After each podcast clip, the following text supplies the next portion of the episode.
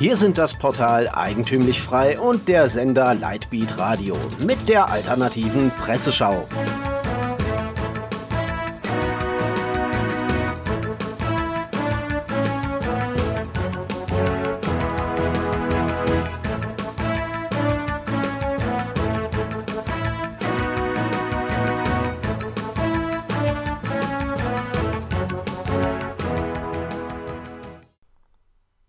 Sie hören die alternative Presseschau. Am Mikrofon Florian Müller. Themen des Tages: Schelmenstreich, Identität, Kolumbien und Angela Merkel.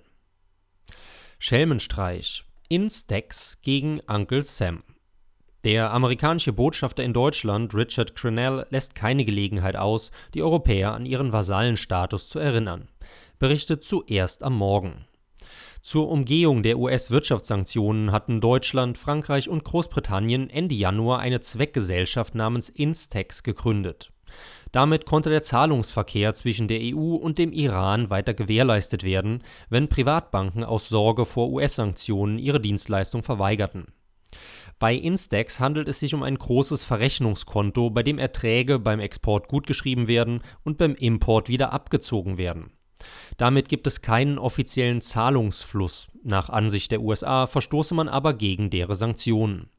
Zitat: Die amerikanischen Sanktionen zu umgehen ist nicht ratsam, drohte Richard Cronell im Wortlaut. Was das Erstaunliche an dieser Meldung ist, ist, wie es die europäische Schlafbürokratie überhaupt geschafft haben soll, in kurzer Zeit ein derartiges Verrechnungskonto einzurichten, das zudem zu funktionieren scheint.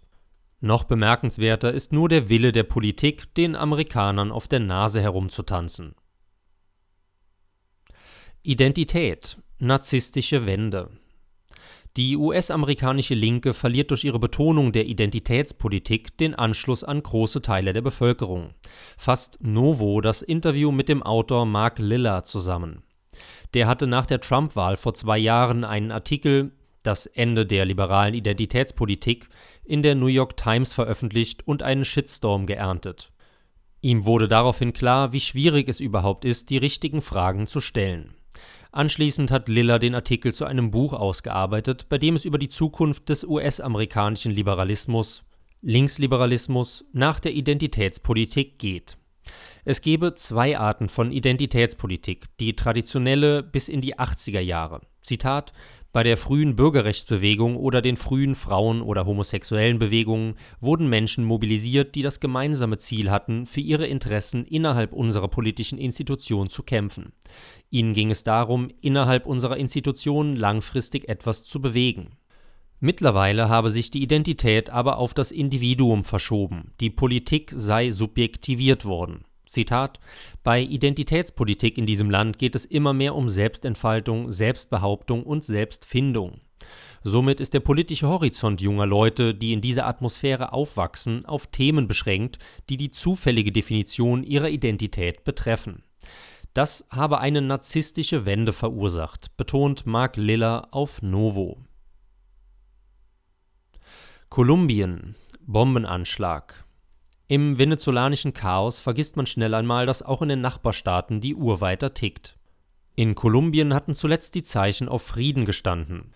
Der rechte Präsident Ivan Duque hatte es geschafft, einen Waffenstillstand mit der kolumbianischen Guerilla ELN auszuhandeln. Soweit die Vorgeschichte. Die Jungle World berichtet aktuell, dass in Bogota ein Sprengstoffanschlag 21 junge Kadetten der Polizeischule getötet hat. Und tatsächlich wagt es das Schundblatt zu kritisieren, dass noch vor dem offiziellen Abschluss der Ermittlungen Präsident Duque die Verhandlungen mit der übrigens linksextremistischen ELN unterbrochen hat. Zitat: Präsident Duque begründete den Abbruch der Verhandlungen mit der anhaltenden Gewalt durch den ELN. Alles, was man bei der Evaluierung der Gespräche vorgefunden habe, seien, Zitat, Verbrechen und Verwüstung, die sich in 111 Morden und 400 terroristischen Akten und einer Unmenge von Entführungen geäußert haben. So die Jungle World. Wie sieht die andere Seite der Medaille aus? Der ELN betrachtet die Fortsetzung der Kämpfe, die Anschläge auf Erdölpipelines und die Gefangennahme von am Konflikt beteiligten Soldaten und Polizisten hingegen als vom Kriegsrecht gedeckt. Man streitet also nicht mal den eigenen Terrorismus ab. Und tatsächlich hat sich die ELN zum Anschlag auf die Polizeischule bekannt. Zitat Die Kadettenschule der Polizei ist eine militärische Einrichtung. Dort erhalten Offiziere Anweisungen und Ausbildung, die später Spionage und Militäroperationen durchführen, aktiv an der Anti-Aufstandsbekämpfung teilnehmen und soziale Proteste wie Krieg behandeln. Die Jungle World ergänzt, bei der Aktion habe es kein einziges ziviles Opfer gegeben. Ob die Kommunisten wohl wissen, dass eine Polizeischule keine militärische Einrichtung ist? Zumindest nicht nach dem Kriegsrecht, auf das sie sich berufen. Angela Merkel. Der größte Test aller Zeiten. Mittlerweile kann man nur noch glauben, dass Angela Merkel ein gigantisches Experiment ist, um die Obrigkeitshörigkeit der Deutschen zu testen.